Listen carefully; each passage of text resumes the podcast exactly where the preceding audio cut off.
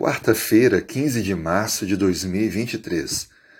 Hoje nosso tópico de estudo tem como título Prioridades. Quais são suas prioridades? A Bíblia descreve em Mateus capítulo 6, verso 24: Ninguém pode servir a dois senhores, porque ou há de aborrecer-se de mim e amar o outro, ou devotará a um e desprezará o outro. Não podeis servir a Deus e as riquezas. Quando lemos todas as palavras da Bíblia e damos assim uma ênfase ao que Cristo ensinou, fica claro que não é possível servir a Deus e ao mesmo tempo ao dinheiro ou a qualquer outra coisa. A nossa devoção, amor e obediência a Deus deve sobrepor todas as demais coisas. Deus precisa estar em primeiro lugar.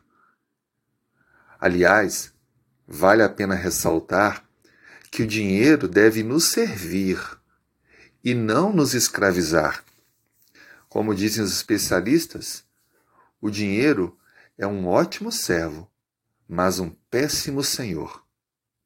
A verdade é que muitas pessoas acabam se tornando servas do dinheiro e das riquezas, vivem em função disso, quando na verdade esse bem deveria estar a seu serviço.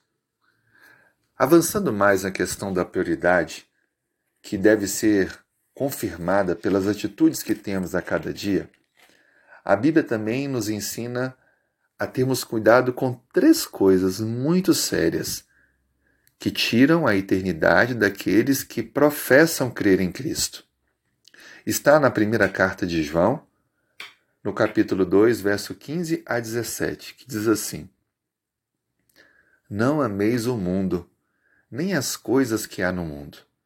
Se alguém amar o mundo, o amor do Pai não está nele. Porque tudo o que há no mundo, a concupiscência da carne, a concupiscência dos olhos e a soberba da vida, não procede do Pai, mas procede do mundo. Ora, o mundo passa, bem como a sua concupiscência.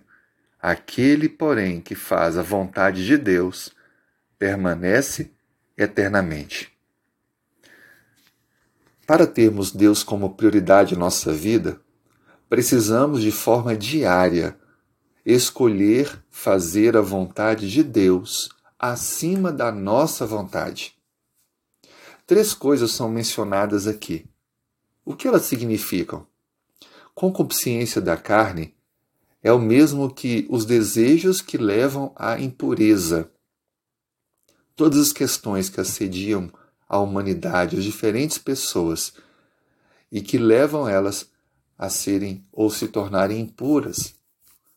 A segunda é concupiscência dos olhos.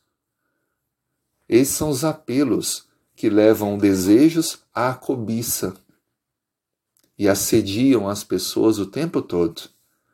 E o terceiro, a soberba da vida, ou seja, a arrogância, o orgulho, a prepotência, achar-se superior ou melhor do que os outros. Essas três questões são uma ruína, sobretudo para aqueles que já conhecem o Evangelho já entregaram a vida a Cristo. O segredo, portanto, é colocar como número um em nossa vida Cristo e entender que a vontade de Deus deve ter primazia sobre a minha vontade. Se assim as escolhas forem feitas e Deus for colocado em primeiro lugar, venceremos e viveremos eternamente. Confie nessa promessa. Tome a sua decisão diariamente, colocando sempre como sua prioridade Deus e a sua palavra. Vamos orar? Senhor, queremos neste momento renovar a entrega da nossa vida em tuas mãos.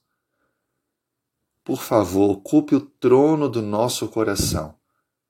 Queremos que o Senhor tenha prioridade, primazia sobre o nosso viver e nos dê forças para não sermos dominados pelos desejos pela cobiça, pela impureza, mas que possamos colocar a tua vontade acima da nossa.